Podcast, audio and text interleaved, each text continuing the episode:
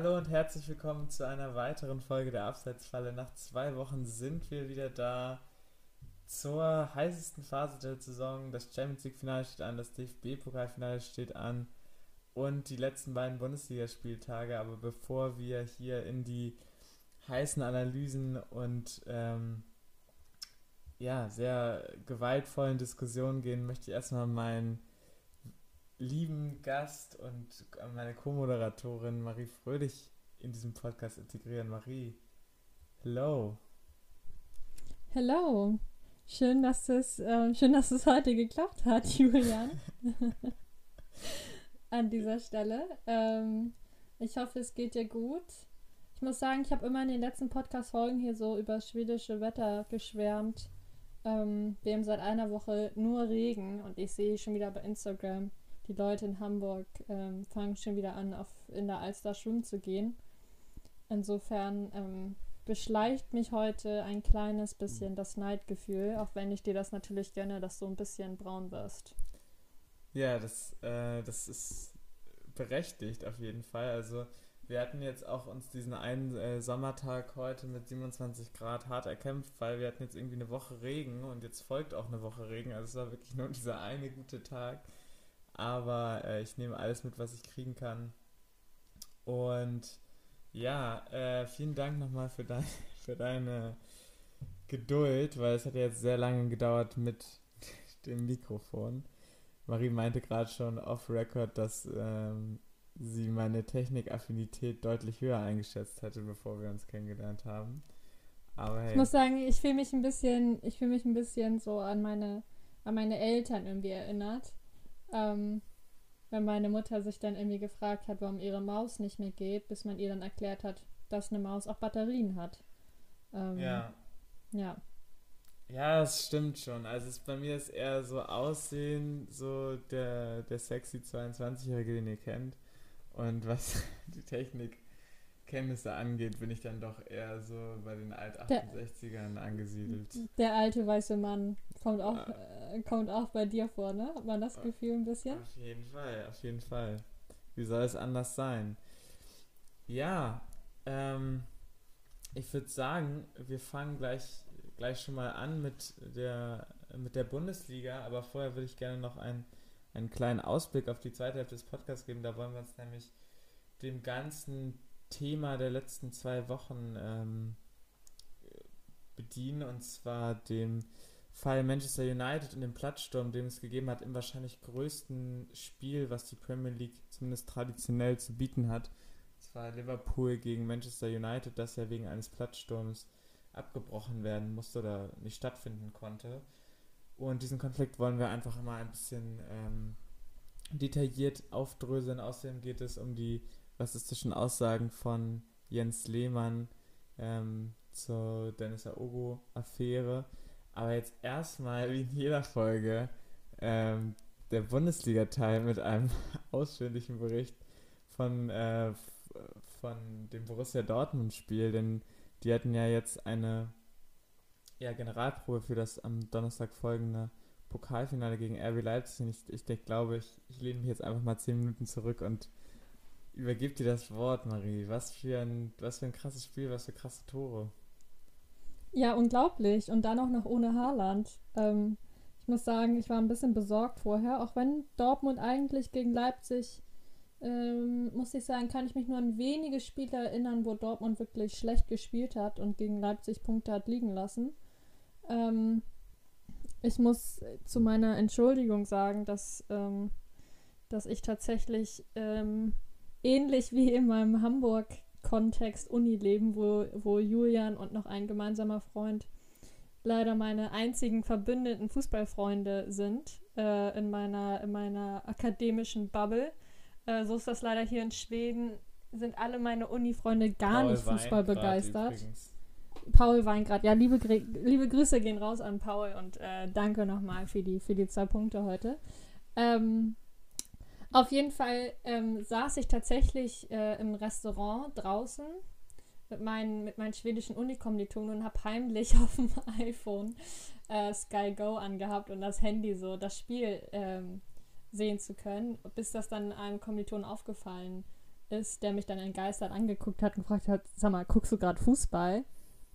Und ähm, meine Gegenreaktion war dann so, äh, ja, ist ja das wichtigste Spiel jetzt hier gerade. Kann ich ja wohl nicht, kann ich ja mir wohl nicht entgehen lassen.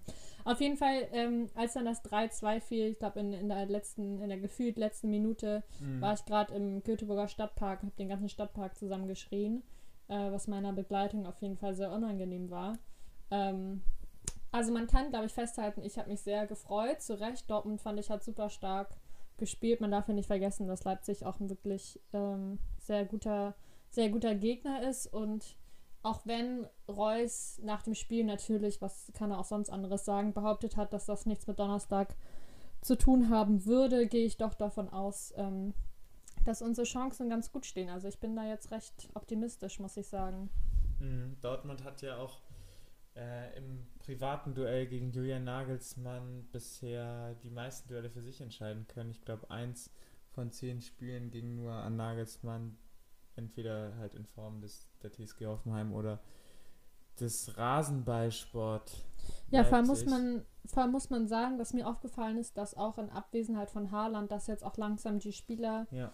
alle gut abgeliefert haben, denen man sonst immer so ein bisschen so eine Krise zugeschrieben hat. Also Reus vor allem Mhm. Ähm, das Tor, was er da schießt, also das war wirklich, fand ich auf jeden Fall Weltklasse, wie er den Ball sozusagen durchlässt ähm, auf Hazard und der spielt ihn dann mit der Hacke weiter. Ähm, das war so ein bisschen Reus 2011-like. Ja, aber ähm, Dortmund ja. spielt momentan auch wie so eine. Das ist mir schon gegen Kiel aufgefallen, aber ich dachte, das liegt eher am Unvermögen der Störche.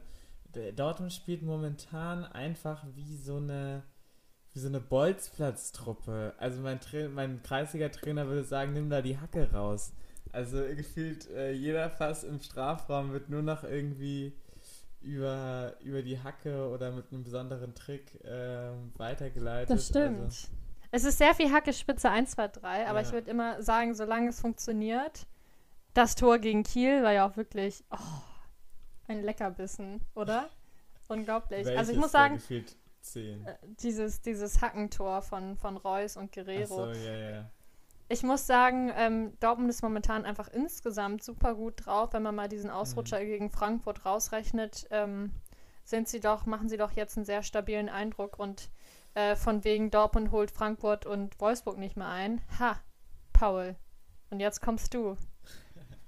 Ja, lass uns mal ein bisschen bei dem, bei dem Duell bleiben und, und nicht so sehr auf die Champions League äh, reden, weil es ist ja ein sehr brisantes Duell mit dem Pokalfinale jetzt am Donnerstag. Ähm, du hast es schon angesprochen, du glaubst ja, äh, hattest du gesagt, dass du dich glaubst, dass es einen Einfluss hat oder dass es keinen Einfluss hat? Auf jeden Fall würde ich sagen, dass auf jeden Fall äh, Dortmund ähm, ja so ein bisschen einfach die Muskeln hat spielen lassen, vor allem nach dem nach dem Hinspielsieg schon, ich glaube, eine unserer allerersten Folgen hier in diesem Podcast auch.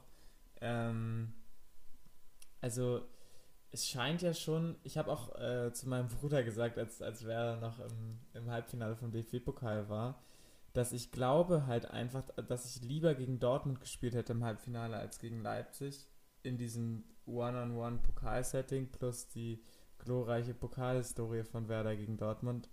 Ähm, aber ich glaube halt einfach, dass Dortmund Leipzig einfach entschlüsselt hat oder Nagelsmann entschlüsselt hat. Also allein dieses Matchup, ich will jetzt nichts jinxen oder so, aber ich habe das Gefühl, allein dieses Matchup ist einfach wie gemacht für Dortmund. Und du sagst, das Haaland ist halt einfach so ein wichtiger Baustein, der fehlt.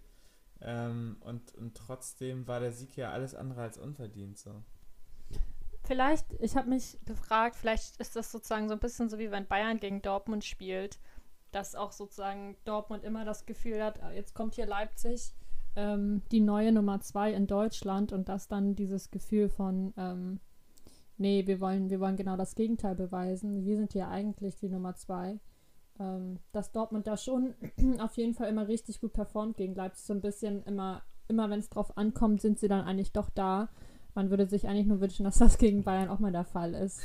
ähm, also, ja, du hast auf jeden Fall recht. Ich, es kommt ein bisschen drauf an, ne, ob Haaland noch fit wird oder nicht. Ich fand beim Jubeln äh, sah er eigentlich schon wieder genesen aus.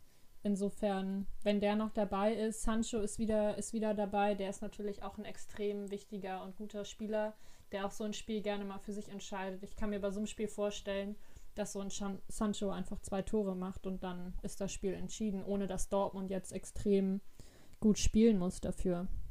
Ja, gut, man hat natürlich auch gesehen, dass, dass äh, Leipzig auf jeden Fall Comeback-Qualitäten hatte. Äh, sind ja auch nach dem 2-0-Rückstand äh, zurückgekommen in diesem Spiel. Aber ja, du sagst es, äh, Dortmund extrem breite Brust, jetzt fünf Spiele in Folge gewonnen, äh, wettbewerbsübergreifend. Ähm, du hast es gerade schon vorweggenommen, bevor ich fragen konnte, aber ähm, vielleicht nochmal in aller Deutlichkeit. Glaubst du, Dortmund holt den, holt den Pott? Glaubst du, es wird mal wieder eng im, im Trophäenschrank da im Signal Iduna Park? Na sicher. Also, was soll, was, jetzt stehen wir im Finale, jetzt kann ich ja eigentlich gar nichts anderes mehr sagen, außer dass ich, ähm, dass ich guten Mutes bin und tatsächlich auch schon mein eigenes Fußballtraining äh, abgesagt habe für Donnerstag. Wow. Ähm, damit ich. Sacrifice. Ja, damit ich, ähm, damit ich das Finale auch, auch in Ruhe gucken kann. Mhm. Ja. Dann, Was glaubst du denn als neutraler Fan? Oder als halbneutraler Fan? Na, ich bin natürlich schon sehr für Dortmund, unabhängig vom äh, sehr bitteren DFB-Pokal aus äh, meiner geliebten Bremer gegen RB Leipzig. Ähm, aber ich weiß es nicht so richtig. Ähm, ich kann es nicht so richtig einschätzen. Ich finde, ich habe Leipzig extrem wenig gesehen dieses Jahr irgendwie. Einfach gar nicht mal so aus der Antipathie heraus, sondern einfach, weil ich äh, finde, ähm, Leipzig ist zwar super gut, aber die sind halt einfach solide und, und ähm, haben halt die Saison auch wieder tolle Spieler hervorgebracht ähm, und diesen Werner-Ausfall über die Entwicklung von Dani Olmo und Sabitzer und sowas super aufgefangen. Ähm, aber Angelino ist natürlich auch äh, da zu nennen. Aber ich weiß nicht, es kommt auf die Spieldynamik an. Ich, ich denke, Dortmund hat leichte Vorteile. Ähm, aber auch bei Dortmund gibt es immer mal wieder Spiele, äh, wo sich Fehler einschleichen. Und ich glaube, äh, Dortmund kann sich quasi in diesem Finale nur selbst schlagen, weil äh, Leipzig nutzt Fehler einfach super schnell aus. Und es darf halt einfach kein, kein Spiel sein, wo, wo Chan den Ball mit der Hand im Strafraum annimmt und äh, Dortmund irgendwie zu einem ungünstigen Zeitpunkt in Rückstand gerät, sondern ähm, ja, müssen da mit, ihrer mit ihrem positiven Offensivfußball rangehen und ich glaube, dann haben sie auch große Chancen, aber dürfen sich einfach keine einfachen Fehler erlauben. Es wird auf jeden Fall ähm, ein Finale Furioso, da bin ich mir relativ sicher. Ja, das, das, das glaube ich auch. Ich glaube, wir werden, können uns darauf einstellen, dass ähm, ja, relativ viele Tore fallen werden. Und ich freue mich auf jeden Fall auch schon auf, auf äh, Donnerstag. Ich glaube, es wird ein sehr, sehr gutes Finale. Auch wenn ich natürlich immer noch beim Anstoß eine kleine Träne verdrücken werde. Du bist aber auch sehr nachtragend, ne? Na gut, kann ich verstehen. Da warst du mal so dicht dran. Ja, 121 Minuten, Bro. Was soll ja, ich sagen? Verstehe ich. Kann ich gut verstehen. Ja, ähm, nevermind. Lass uns, lass uns weitermachen mit der wohl unspektakulärsten Meisterschaft, die ja aus dem Dortmund-Sieg schon resultierte. Bayern ist ja quasi schon, ähm, hat schon in den Katakomben die neunte Meisterschaft in Folge eingefahren, noch vor dem Anpfiff bei, beim Abendspiel gegen Gladbach. 6-0 ging es dann trotzdem aus. Bayern hat schon 4-0 zur Halbzeit geführt. Lewandowski mit einem Hattrick und jetzt trotz etwas längere Ausfallzeit äh, und glaube ich mittlerweile fünf oder sechs verpassten Spielen in dieser Saison bei 39 Saisontoren und kurz davor den ja, ewigen Rekord von Gerd Müller tatsächlich noch einzuholen. Ähm, hast du mit einem so klaren Resultat gerechnet nach der Bayern-Niederlage gegen Mainz? Überhaupt nicht, überhaupt nicht. Also ähm, Fußball war ja auch unter der Woche Thema bei unserem, äh, bei dem guten Studio Schmidt oder wie die, wie die Late-Night-Sendung heißt. Mhm. Und da ähm, wurde im Interview mit Goretzka schon angesprochen, dass eigentlich Gladbach ja immer sehr gut gegen Bayern aussieht. Deswegen war ich schon sehr überrascht und zur Halbzeit 4 zu 0. Ähm, das hatte schon so ein bisschen was von äh, Stop the Count, please. Ja. Also ähm, wirklich sehr beeindruckt, muss man schon sagen. Und dann, äh, auch wenn es mir ein bisschen schwerfällt, immer natürlich auch hier von dieser Seite herzlichen Glückwunsch zur Meisterschaft an den FC Bayern München? Ja, also erstmal, äh, aufs Spiel komme ich gleich zu sprechen. Zwei Sachen waren mir ein Dorn im Auge und ich habe das Spiel tatsächlich über 90 Minuten gesehen und beide dieser Dornen, die sich da in meine Augäpfel gerammt haben, sind tatsächlich nach dem Abwurf gewesen. Erstmal diese, okay, sie waren schon meistens, es war klar, dass sie Meister werden böse Zungen würden behaupten, es war auch schon vor zwei Saisons klar, dass sie 2020, 2021 diesen Pokal erneut in die Höhe stellen werden. Aber nichtsdestotrotz, Corona-Protokoll, whatever, die, die, die haben sich nicht mal gefreut. Also, die mussten von den Fotografen gebeten werden, da einmal de, deren äh, Champions-Kreis äh, da zu machen mit Hüpfen und das war's. Also, es war wirklich eine Stimmung wie nach äh, Montag 17 Uhr Zumba-Klasse ist vorbei zwei, drei High Fives werden dann noch verteilt und dann ab unter die Dusche. Also ich war schockiert. Also ich muss nichts. aber sagen, aber Bayern ist doch überhaupt nicht dafür bekannt, besonders gut im Jubel zu sein. Ich erinnere nochmal an das legendäre. Ja, natürlich mit den äh, mit den Bierduschen und sonst irgendwas. Ja, aber kennst du nicht das legendäre Ribéry-Video?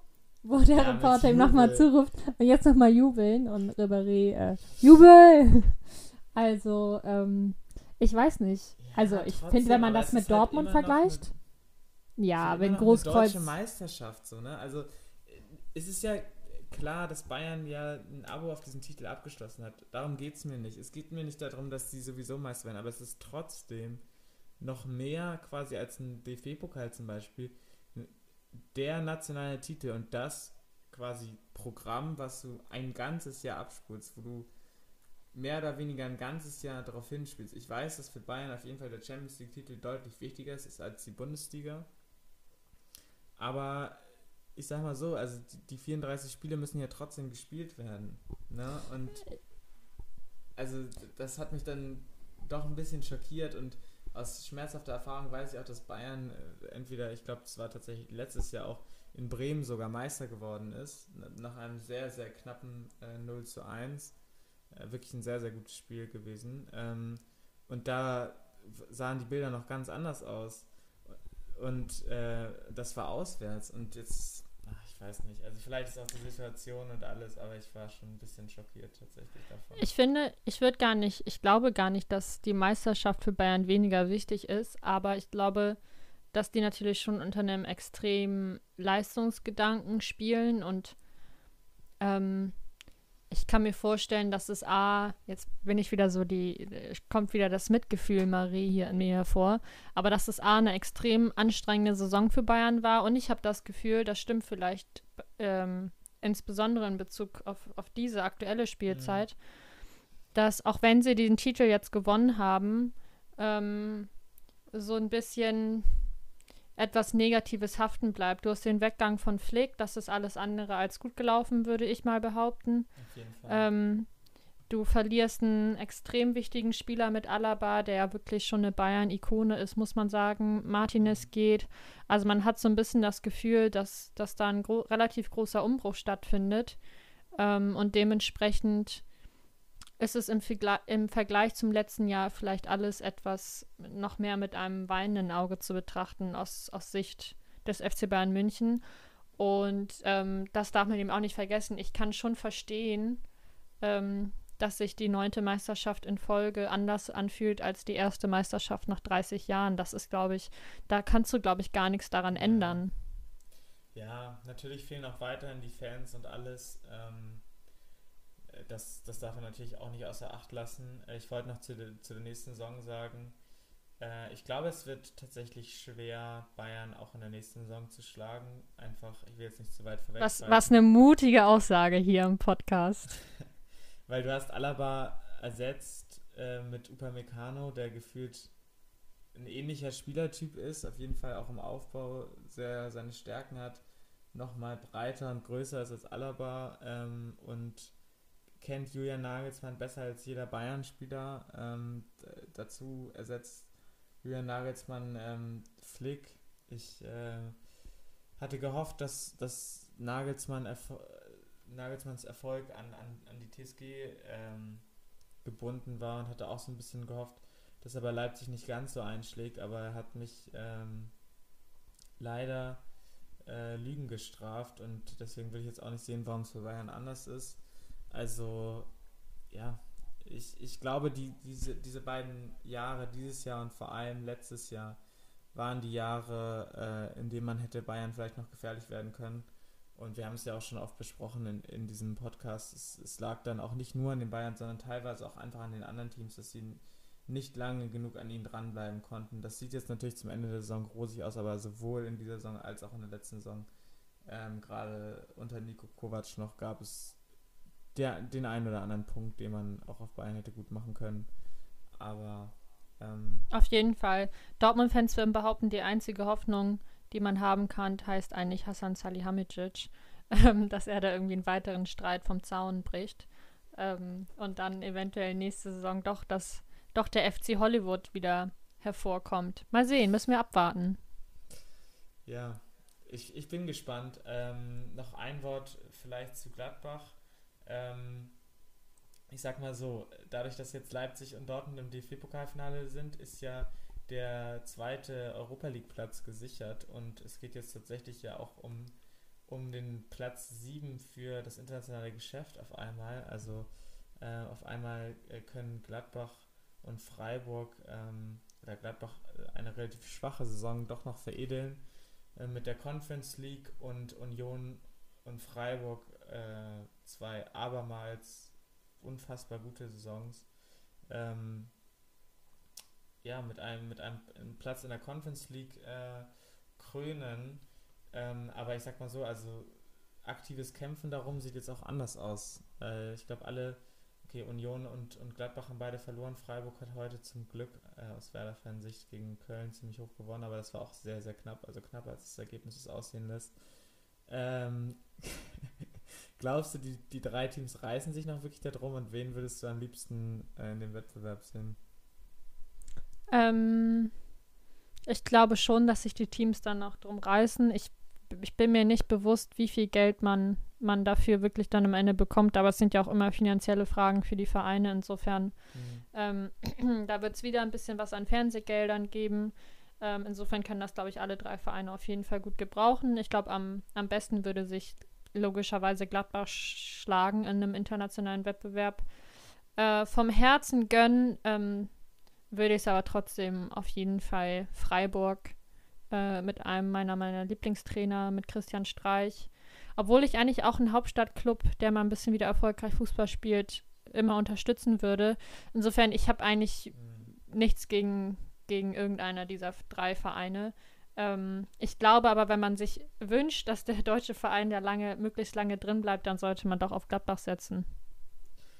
Ja, auf jeden Fall, auf jeden Fall, das glaube ich auch. Ähm, ja, ich würde sagen, um den Abstiegskampf, der auch immer noch weiterhin sehr eng ist, geht es dann in einer der nächsten beiden Folgen. Ähm, genau, äh, da hat sich ja nicht allzu viel getan.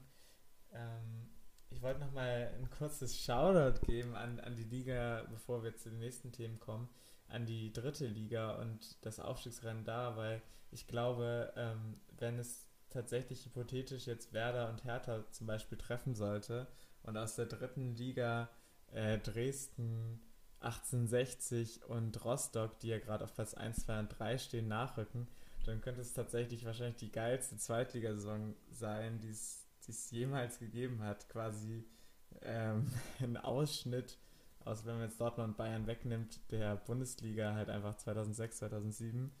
Und ähm, ja, natürlich hoffe ich natürlich weiter, dass meine Werderaner nicht absteigen werden. Ähm, aber freue mich auch schon auf die, auf die nächste Zweitligasaison, dann hoffentlich auch wieder mit Fans. Und ich glaube, zweite Liga, krasses Kampfspiel zwischen Schalke und dem HSV. Ähm, vor 60.000 Fans. Da habe ich auf jeden Fall super Bock drauf. Ähm, yes. Aber trotzdem Werder bitte nicht absteigen. okay. Nochmal ein äh, kleines, kleines Stoßgebet an den Fußballgott. Ähm, auf jeden Fall. Auf jeden Fall. Ähm, ja, wer auch ein, ein Stoßgebet wahrscheinlich äh, an den äh, lieben Gott gerichtet hat, war, war Jens Lehmann, der ja unter der Woche Opfer der sogenannten Cancel Culture geworden ist, äh, wenn man der rechten Bubble Glauben schenken möchte. Andere würden schlicht sagen, er hat sich super rassistisch äh, geäußert. Und zwar, ähm, ja, hat er ähm, auf jeden Fall Klasse und Intelligenz bewiesen, als er während Dennis August Auftritt bei der Champions League Reportage des ähm, Bezahlsenders Sky äh, eine SMS geschrieben hat, die sicherlich nicht ganz an Dennis Aogo adressiert war, mit der, äh, was unter anderem die Aussage inbegriffen hat, äh, ist Dennis jetzt euer Quotenschwarzer? Ähm, die Aussage führt auf jeden Fall zu Recht, meiner Meinung nach, zu sehr viel Outrage und auch der Entlassung von Jens Lehmann von Hertha BSC. Wie hast du die Situation gesehen? War Lehmann ein vorschnelles Opfer ähm, oder hat Hertha richtig gehandelt? Ähm, ja, man hat ein bisschen, es meinten ja Leute ähm, zu behaupten, die Cancel Culture sei nun auch im, im Profifußball angekommen. Ähm, prominentes anderes Beispiel war sicherlich Tönnies in der, in der letzten Zeit, der auch, der auch mhm. seine Koffer räumen musste. Ähm, ich würde mal so behaupten, die Entschuldigung von Jens Lehmann, die danach auf Twitter folgte, ähm, hat, glaube ich, deutlich gemacht, dass Hertha da ähm, die einzig richtige Entscheidung getroffen hat ähm, weil Lehmann anscheinend nicht wirklich, entweder es war ihm nicht bewusst oder es ist ihm schlichtweg egal gewesen, ähm, dass seine Formulierung, ähm, dass es nicht darum geht, ob sie ernst gemeint ist oder eine unüberlegte Dummheit war, sondern dass sie schlichtweg rassistisch äh, war. Und ich glaube, dem ist eigentlich nichts hinzuzufügen. Ähm, ja, jetzt gibt es ja immer. Ich ja. wollte nochmal für alle, die es nicht mitbekommen haben, sagen, dass Jens Lehmann sich äh, auf Twitter damit verteidigt hätte, dass Dennis Aogo ja für Sky gute Quoten einfahren würde und dass seine Aussage nur so gemeint war, also schlichtweg positiv, was natürlich kompletter Bullshit und scheinheilig ist und ungefähr die Ausrede auf dem Niveau eines Drittklässlers. Also ja, ich, ich glaube, Hertha kann nur froh sein, ähm, jetzt quasi den, den Boris Palmer mit Spickzettel unterm Schienenbeinschoner ähm, losgeworden zu sein. Er hat sich danach tatsächlich nochmal etwas ausführlicher entschuldigt. Ich glaube, als ihm bewusst geworden ist, dass seine Entschuldigung komplett nach hinten losgegangen ist. Ähm, es ändert aber meiner Meinung nach nichts wirklich an der Aussage. Und für alle Menschen, äh, die jetzt meinen, das wäre ein, eine Form von Cancel Culture, weil Lehmann eben seinem, seinen Job, ähm, ich glaube, Vorstandsvorsitzender war er, ne? oder zumindest Vorstandsmitglied bei Hertha BSC ja. weggenommen wurde. Ähm, muss man vielleicht das mal umdrehen und sagen, wie das eigentlich aus Sicht eines Opfers ist, also aus Sicht der, der Betroffenen, wie das für die ist. Und ich würde mal behaupten, gerade im Fall von Jens Lehmann, ähm, als öffentliche Person werden ihm ja lediglich einfach nur seine Privilegien weggenommen mit dem, mit dem Geld, was er da vielleicht noch verdient bei Hertha BSC. Mhm. Ähm, insofern glaube ich, hat es da auf jeden Fall den, den richtigen getroffen und ja, ich würde sagen, Rassismus muss immer Konsequenzen haben. Ähm, es ist jetzt einer weniger in der Fußballbubble und man hat trotzdem immer so ein bisschen das Gefühl, es sind, man hört irgendwie alle drei Wochen von so einem Vorfall, was einen doch so ein bisschen ratlos zurücklässt in unserer Fußballbubble. Ja, das stimmt auf jeden Fall. Also ich glaube, dem ist nichts mehr zuzusetzen. Äh, ich, ich wusste auch gar nicht so genau, ob wir darüber überhaupt sprechen sollen, weil ich finde, die Sache ist halt einfach klar. Ähm, aber es ist nicht falsch, das nochmal zu adressieren und das auch nochmal mit, mit schärfsten Worten zu verurteilen. Und ich glaube, wie gesagt, das hat, hat er die richtige Entscheidung getroffen hat.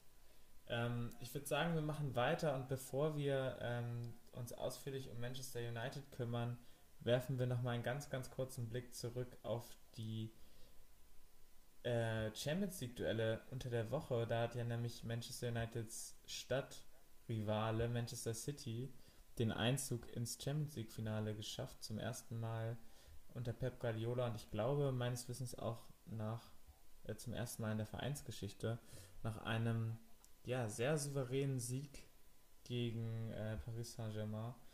Ähm, stehen sie im Finale gegen Chelsea. Und meine erste Frage wäre jetzt, ist das das Finale, was du dir vor den beiden Rückspielen gewünscht hättest oder hattest du auf eine andere Paarung gehofft? Ähm, ich muss sagen, es war nach Dortmunds Ausscheiden ähm, geht es mir ähnlich wie dir im DFB-Pokal. Mein Herz blutet immer noch ein bisschen. Ähm, ich hatte es auf jeden Fall in Anführungszeichen befürchtet, dass Manchester City dieses Jahr auf jeden Fall ins Finale kommt. Dafür sind sie mhm. einfach viel zu gut. Ähm, dass sie dann Paris doch so deutlich, ähm, deutlich schlagen, hätte ich persönlich nicht gedacht. Genauso wenig hätte ich gedacht, dass Chelsea gegen Real gewinnt. Ähm, also ich hätte eher äh, befürchtet, dass es Real gegen Manchester City wird. Ich muss aber sagen, ähm, vielleicht mit Ausnahme von Real Madrid ist keiner dieser, dieser Vereine wirklich ein, ein Favorit bei mir gewesen aus, aus Finale, das ich mir gerne angucken würde. Nichtsdestotrotz haben sie es sportlich natürlich absolut verdient. Ähm, ja, ich habe mir am Wochenende jetzt sozusagen die, die Vorversion angeguckt, Manchester City gegen Chelsea. Mhm. Ähm, zumindest weite Teile des Spiels. Ähm, ja, das könnte ein maues Finale werden, sage ich mal so. Ähm, sehr, sehr taktikdominiert. Tuchel gegen Guardiola. Ähm, ja, man muss mal schauen. Kommt ein bisschen drauf an, ob Aguero weiter Elfmeter schießen darf oder nicht. Ähm, das könnte dann ansonsten nochmal spannend werden. Glaubst du, im Fall der Falle, im Fall der Fälle im, äh, sollte es zu einem Elfmeterschießen kommen, dass, dass er sich nochmal den Ball schnappt und einen schönen Lupfer auspackt? Ähm, ich glaube schon, dass, dass, er, dass er sich nochmal den Ball schnappen würde. Aber wenn er nochmal so einen Elfmeter schießt, wobei ich kann mir auch nicht vorstellen, ich kann mir auch nicht vorstellen, dass der Torwart äh, nochmal stehen bleibt. Er ist ja nicht mal stehen geblieben, das war ja das Ding. Er war ja schon auf, auf dem Weg ja, in gut, die andere Ecke. Und der Ball war einfach so lasch geschossen, dass er gefühlt aufstehen konnte, nochmal, ja, keine Ahnung, äh, kurz überlegen konnte und den Ball dann einfach gefangen hat. Also er hat ihn ja nicht mal abgewehrt, sondern einfach gefangen. Also es war schon unfassbar schlecht geschossen, Meter. Und Chelsea hat schon mal irgendwie Moral bewiesen und das Ding halt noch gezogen in der 96. Minute. Und äh, trotzdem ist, ist, denke ich, Manchester City der große Favorit. Ich hätte mich gefreut, hätte Tuchel es tatsächlich geschafft, ähm, seine Revanche zu bekommen gegen Paris im Finale.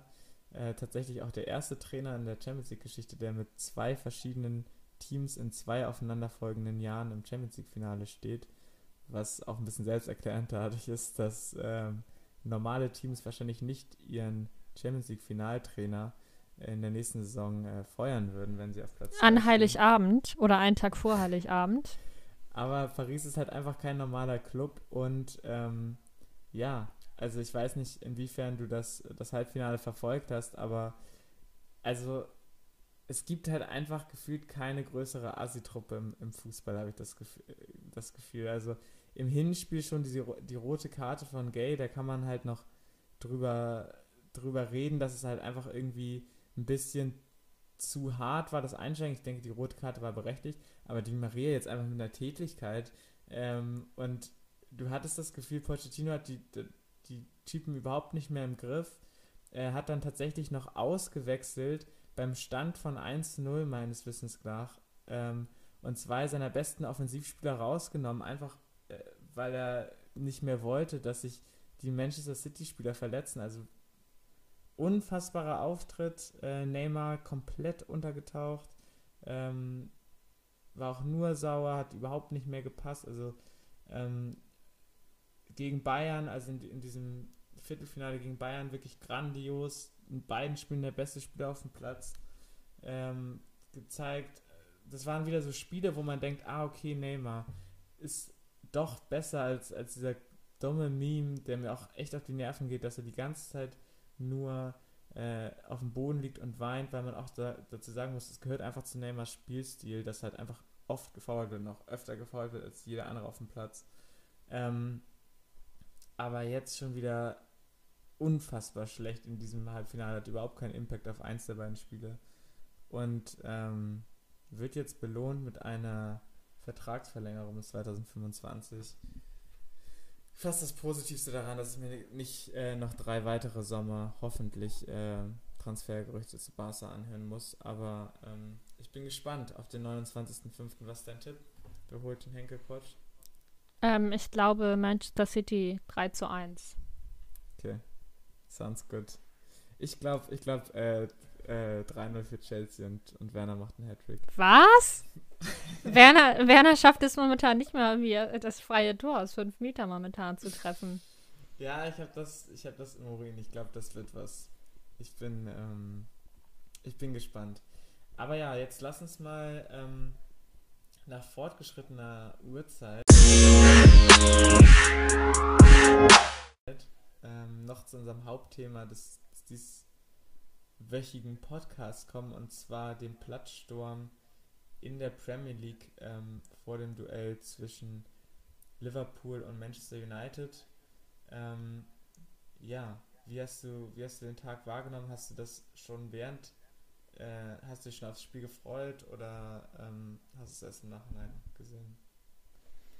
Ähm, ich wollte das Spiel, glaube ich, eigentlich gucken und dann ähm, habe ich es aber erst kurz vorher gelesen, dass es tatsächlich nicht stattfindet. Mhm. Ähm, mir war aber nicht, ich muss zugeben, mir war da das Ausmaß noch nicht richtig bewusst, auch wenn ich das natürlich alles rund um die Super League verfolgt habe. Ähm, ich bin selber kein, kein riesen Manchester United-Fan, sondern ja eher, ähm, eher in, in London verwurzelt bei den Gunners. Mhm. Und äh, dementsprechend kannte ich auch lange nicht die, ähm, ja, die Struktur von Manchester United, wie sie aufgestellt sind. Ähm, und trotzdem scheint es ja wenig überraschend zu sein. Also als ich jetzt heute noch mal ein bisschen mich reingelesen habe, glaube ich, gab es einen Artikel von, ähm, von über zehn Jahren, wenn ich mich nicht irre. Also auf jeden Fall schon einige Jahre her, wo es schon mal einen Angriff der Fans gab auf, auf die Clubbesitzer, beziehungsweise auf die damaligen Kinder des Clubbesitzers. Ähm, insofern, ich glaube, jeder, der sich etwas intensiver mit Manchester United beschäftigt hat die letzten Jahre, ähm, dem, für den dürfte das wenig überraschend gew gewesen sein. Ja, vielleicht nochmal ähm, ein, ein kleiner Background dazu, ähm, wer wie ich äh, und Marie äh, beide jetzt nicht so den Plan hatte von Manchester United. Ähm, hier eine kurze, kurze Ausschnitt von der Backstory. Es geht quasi um einen seit 2005 andauernden Konflikt zwischen den Fans äh, von Manchester United, einem der ja, größten Traditionsvereine der Welt, könnte man sagen, ähm, und vor allem auch ähm, der Premier League äh, und ihrem äh, Besitzer, äh, der Glazer-Familie, ähm, die Manchester United im Jahr 2005 übernommen hat, nachdem sie schon die, das NFL-Team, die Tampa Bay Buccaneers, ähm, ja, zum ersten Super Bowl geführt haben und, und sich dann dachten, jetzt investieren wir auch noch in ein großes, großes Premier League-Team und es halt wirklich geschafft haben, über 16 Jahre diesen Verein wirtschaftlich zugrunde zu richten und ähm, nicht, wie man das jetzt irgendwie durch Missmanagement oder ähm, ja, falsche Transfers oder sowas äh, kennt, ähm, wie zum Beispiel beim, beim HSV oder bei anderen prominenten Beispielen, sondern einfach indem sie diesen Verein nutzen, und man kann es halt nicht einfach anders sagen, um ihr Vermögen ähm, in, ja, in Cash umzuwandeln und sich einfach, dadurch, dass äh, Manchester United ja auch an der New York Stock Exchange äh, gemeldet ist, ähm, sich halt einfach hohe Dividenden auszuzahlen und ähm, ja, damit halt den, äh, den Verein jetzt über fast zwei Jahrzehnte in einen wirtschaftlichen Ruin äh, getrieben hat. Ähm, ja, Manchester United hat, äh, glaube ich, äh, laut ähm, diversen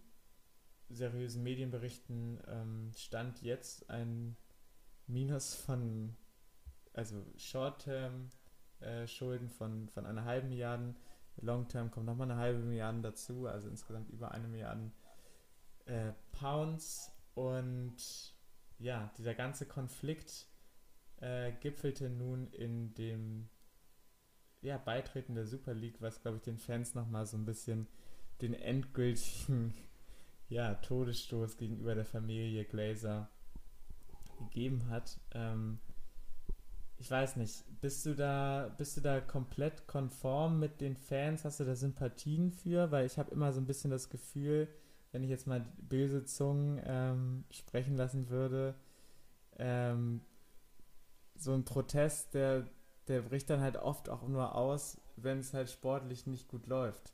Also wir müssen uns nicht darüber unterhalten, dass Manchester United in den Nullerjahren eine andere Mannschaft war, als es jetzt ist, aber ähm, ist es halt wirklich dieses Thema oder geht es für dich auch um den sportlichen Erfolg von Manchester United, der in den letzten Jahren ja allzu oft ausgeblieben ist?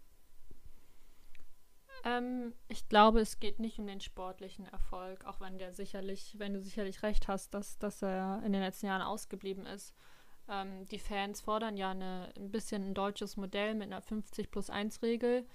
Rein hypothetisch, ähm, wenn Manchester United sich dem beugen würde, das würde sicherlich auch dafür sorgen, dass sie im Vergleich mit zum Beispiel Manchester City ähm, deutlich ins Hintertreffen geraten würde. Deswegen würde ich den Fans nicht unterstellen, dass, dass es ihnen lediglich um, um fehlenden sportlichen Erfolg geht. Ich glaube, man muss hier auch nochmal deutlich abgrenzen, ähm, warum beispielsweise Manchester City und Manchester United schon nochmal ähm, ein anderes Modell verfolgen als, als, ähm, als andere große Vereine in Europa.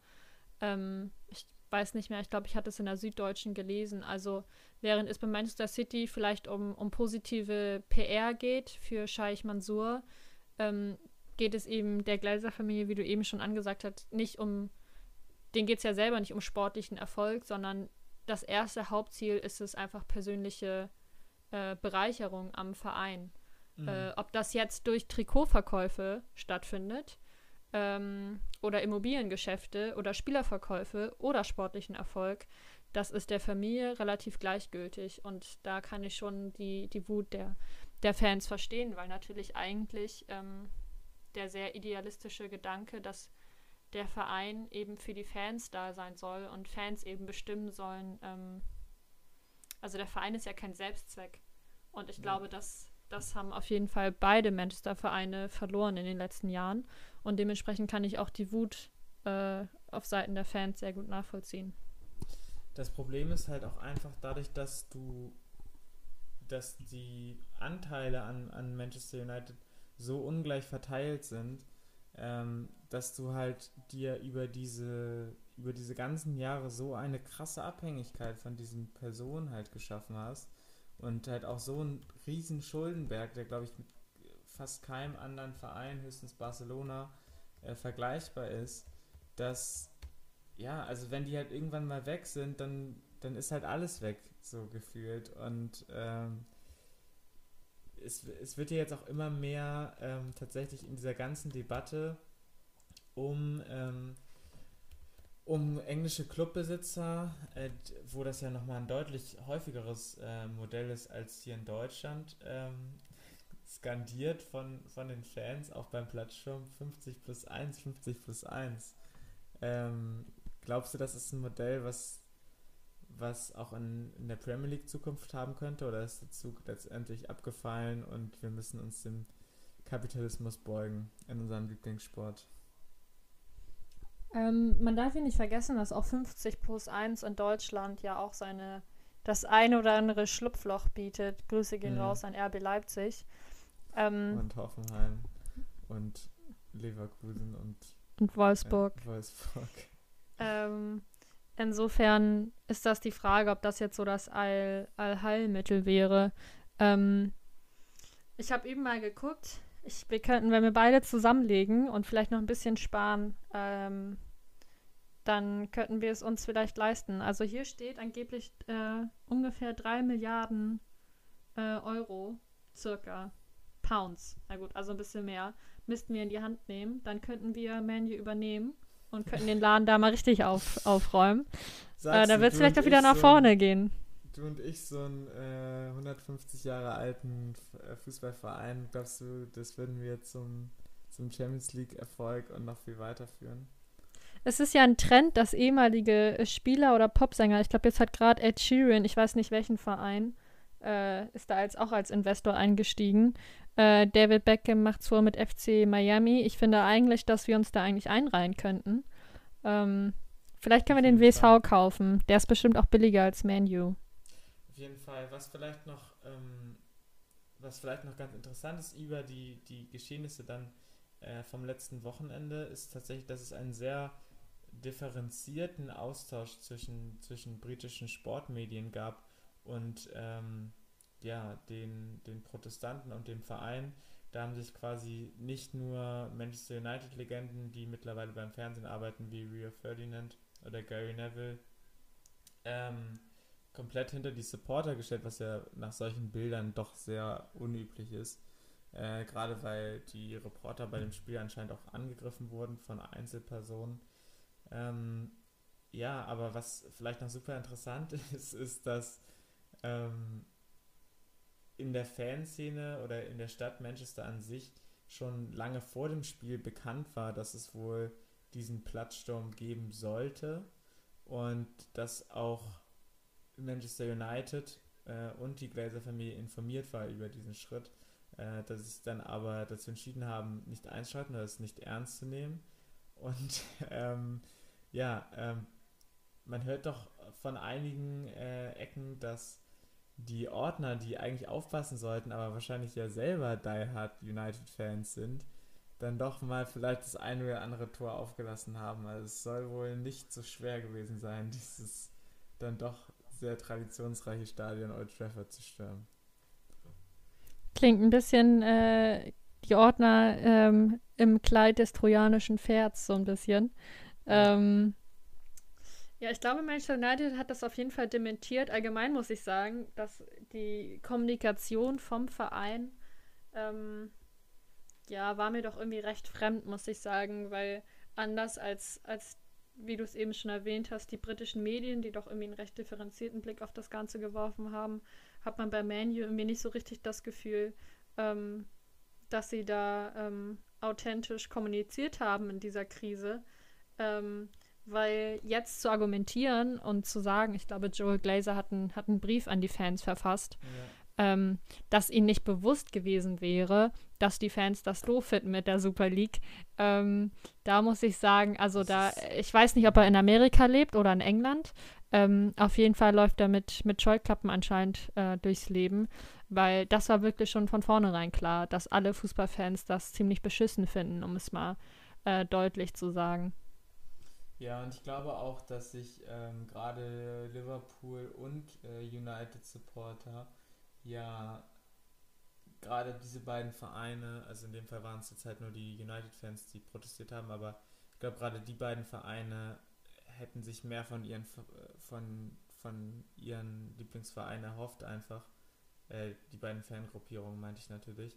Einfach weil ja, Chelsea und, und Manchester City, das sind halt nochmal andere Hausnummern. Ich, ich habe das Gefühl, halt bei Arsenal, Liverpool und, und Manu sind, sind da doch deutlich mehr Traditionen mit verbunden und hätte man sich, glaube ich, schon eine, eine Reaktion ähnlich wie die von Bayern oder Dortmund erhofft. Ähm, Gerade weil halt die Fans bei, bei, bei Liverpool, aber auch bei Manchester United einfach so ein weltweites Aushängeschild sind. Ähm, ja. Man darf natürlich nicht vergessen, das ähm, habe ich vorhin auch Spaß mal nachgeguckt. Ähm, was würdest du schätzen? Was kostet eine Dauerkarte? Ähm, zuerst mal, was kostet eine Dauerkarte bei Borussia Dortmund, wenn du denn eine bekommst nach zehn Jahren Wartezeit? Ich würde schätzen, für die Südtribüne oder Sitzplatz? Mm, sagen wir mal die billigste. Die billigste würde ich dann ja schon sagen, dass es wahrscheinlich ein Steher ist. Ähm, und dann würde ich sagen. Ähm, die allerbilligste würde ich sagen ist vielleicht so 250 Euro. Auf jeden Fall dicht dran. 219 Euro ist okay. die billigste, billigste Stehplatzkarte, Dauerkarte Dortmund. Wenn wir äh, den Blick rüberwerfen nach England, ähm, das billigste Ticket Manchester United 670 Euro, Everton 700 Euro, Manchester City, aber weil sie eben auch keine Fans haben, 375 Euro. Und jetzt kommt's bei Arsenal, bei meinen beliebten Gunners. Was würdest du schätzen? Wie viel müsste ich blechen äh, für die günstigste Dauerkarte im Emirates Stadion? Ähm. Ich erinnere noch mal kurz, Dortmund 220 Euro und Dortmund gehört sicherlich in der Bundesliga eher, glaube ich, zu den teureren Vereinen. Ich würde sagen, keine Ahnung, 600, 600 Euro. Äh, 1300. Was? Unglaublich, oder? Das ist die billigste Dauerkarte. Das ist ja krass, okay, ja. Da hätte ich nicht mit gerechnet. Da kostet ja ein Spiel etwas weniger als 100 Euro. Für einen Steher. Ja. So. Na gut, Steher nicht, aber Steher gibt es ja nicht, aber trotzdem. Ja, okay. Trotzdem äh, gibt es da ja auch auf jeden Fall Plätze mit. kennst du diese, es gibt doch diese Galerie mal mit den schlechtesten, mit den schlechtesten ja. Plätzen der Bundesliga. Also das sind Sitzplätze, wo du wahrscheinlich gar nichts siehst. Ähm, und dafür zahlst du dann eben 1300 Euro. Da musste ich doch schon tief schlucken. Da frage ich mich, wo geht denn das Geld hin? Ja. Also, ähm, ja, in ja. dem Sinne ähm, hat sich ja auch, ähm, haben sich ja auch die diversen äh, United-Fangruppen, es gibt ja auch tatsächlich schon die, nicht nur ja, Fangruppen, sondern auch schon seit, seit langen Jahren äh, einfach ja, Aufspaltung der Fanszene, die alle quasi so, so ein bisschen dasselbe Ziel haben, die, die Glazer-Familie da rauszuholen. Es gab ja auch schon diverse Protestaktionen. Ich erinnere mich da auch noch an, vor ein paar Jahren gab es ja diese große Welle bei den United-Fans, dass sie nur noch ähm, grün und gelb getragen haben, glaube ich, wie die Vereinsfarben ganz zu Beginn der Vereinsgeschichte waren, ähm, um auf die, die Glazer-Familie aufmerksam zu machen. Ähm, die sich jetzt auch da, dazu schon geäußert haben und ich glaube halt äh, durch diesen Platzsturm und durch die Absage des Spiels, weil ich glaube, allein wegen des Covid-Protokolls muss jedem klar gewesen sein, dass wenn Fans in diesem Stadion sind, dass das Spiel unter keinen Umständen an dem Tag hätte stattfinden können. Ähm, und ich glaube, so scheiße dieser Protest ist, ähm, und man darf das jetzt auch alles nicht in den Himmel loben, finde ich, ähm, weil da, wie gesagt, auch einzelne Personen angegriffen wurden und es auch unschöne Bilder auf jeden Fall gab. Aber ich glaube, durch so eine Spielabsage, wie du vorhin gesagt hast, ist halt einfach das einzige äh, Mittel, um diesen Glazers halt weh zu tun, weil die es halt 0,0 juckt, ob äh, irgendein Plakat oder irgendeine Choreo hochgehalten wird, sondern die juckt nur das, ihre Brieftasche und ähm, da hat, äh, haben die Fans zumindest äh, eine Einnahmequelle postponed ähm, mit den Fernsehgeldern für ein sehr, sehr wichtiges und sehr, sehr ja, aufsehenerregendes Spiel gegen Liverpool. Vor allem berichten äh, die Lokalnachrichten aus Manchester, dass da anscheinend schon weitere Proteste geplant sind ähm, beim Rearranging Match. Ich glaube, am Donnerstag sollte das stattfinden, nächste ja, Woche. Zeitgleich ähm, zum DFB-Pokalfinale. Also, ich bin auf jeden Fall gespannt, wie sich, wie sich das weiterentwickelt. Ähm, ich habe auch einen Kommentar gelesen, ich weiß, ich glaube, es war in der Welt, ich bin mir nicht ganz sicher zugegeben. Ähm, das, was du eben auch schon gesagt hast, so ein bisschen anklingen lassen hast. Ähm, das ist ja so ein bisschen momentan das einzige Protestmittel der Fans. Ähm, und trotzdem, finde ich, haben die Fans insgesamt in den letzten Wochen bewiesen, dass das eben dann doch auch ein wirkungsvolles Protestmittel sein kann. Ähm, ich bin mal gespannt. Es ist aber schon irgendwie, also wenn, ist jetzt vielleicht auch sehr hypothetisch, aber wenn ich jetzt so Großinvestoren wäre, ähm, und ich habe das Gefühl, man will mich gar nicht da haben. Das wäre mir doch super unangenehm. Ja, aber wie gesagt, ich glaube, es geht denen halt wirklich nicht um unangenehm oder nicht. Ich glaube, es hat auch den einfach juckt halt auch gar nicht. Man muss halt ja sagen, dass das United jetzt durch äh, gerade durch den Bruno Fernandes äh, Transfer, nein, ich werde nicht seinen Namen in, in der richtigen portugiesischen Aussprache äh, aussprechen. Ähm, Schade allein durch den Transfer ähm, und auch vorher schon ein bisschen, sieht es ja schon deutlich besser aus. Also wenn man sich die sportliche Situation vor drei, vier Jahren angeschaut hat, dann, dann ist es ja doch schon ein bisschen auf dem aufsteigenden Ast, aber äh, ja, also ich, ich, wie gesagt, also ich glaube, der Verein existiert einzig und allein ähm, noch in den Gefilden, damit sich diese Familie halt Dividenden ausschauen kann. Und wer sich ein bisschen näher mit dem Thema auseinandersetzt, wofür ich viele Leute, die sich dafür begeistern können, ermutigen möchte, weil es echt super spannend. Es war echt äh, super viele gute Artikel und ähm, Dokumentation zu diesem Thema. Ähm, äh, der, der wird das auch so bestätigen, weil in dem Fall ist, ist die Sache halt einfach relativ klar und, und ich glaube, deswegen äh, kriegst du auch solche Leute, die eigentlich nicht ähm, sich jetzt öffentlich das, dazu äußern würden, ähm, auf diese Seite. Ich, ich glaube halt, ähm, was ich schon öfters mal in diesem Podcast gesagt habe, dass der Fußball echt aufpassen muss, ähm, dass sie ihr Produkt, dass ihnen das nicht alles um die Ohren fliegt jetzt. Ich, wir haben jetzt schon gesagt, es, es wird immer mehr so kommen, dass es halt weniger Leute juckt. Ähm, und ich habe noch keinen einzigen Gedanken ähm, meines äh, Jahres, glaube ich, an, an die Europameisterschaft verschwendet, die ja jetzt auch stattfinden soll in einem Monat, ähm, planmäßig sogar mit Fans. Ähm, also es wird alles super, super wild und ähm, ja, ich glaube gerade die Premier League hat ein Produkt, was so nur einmal auf der Welt existiert, mit tatsächlich noch halbwegs spannenden Titelkämpfen, auch wenn da Manchester, City auch droht, äh, das zu beenden und Bayern-mäßige Runs zu starten. Aber ähm, ja, irgendwie muss dabei eine Lösung gefunden werden, weil ich habe das Gefühl, äh, weißt du, solche, solche Sachen wie dieser Fanprotest ist und, und die Super League, also sowohl das eine Extrem als auch das andere, es häuft sich halt einfach so doll und ähm, glaube, das sind nur kleine, kleine Erdbeben, bevor es dann irgendwann in den nächsten Jahren mal zum richtig großen Knall kommt und ich hoffe, dass dieser, dieser halt einfach irgendwie verändert werden kann. Keine Ahnung.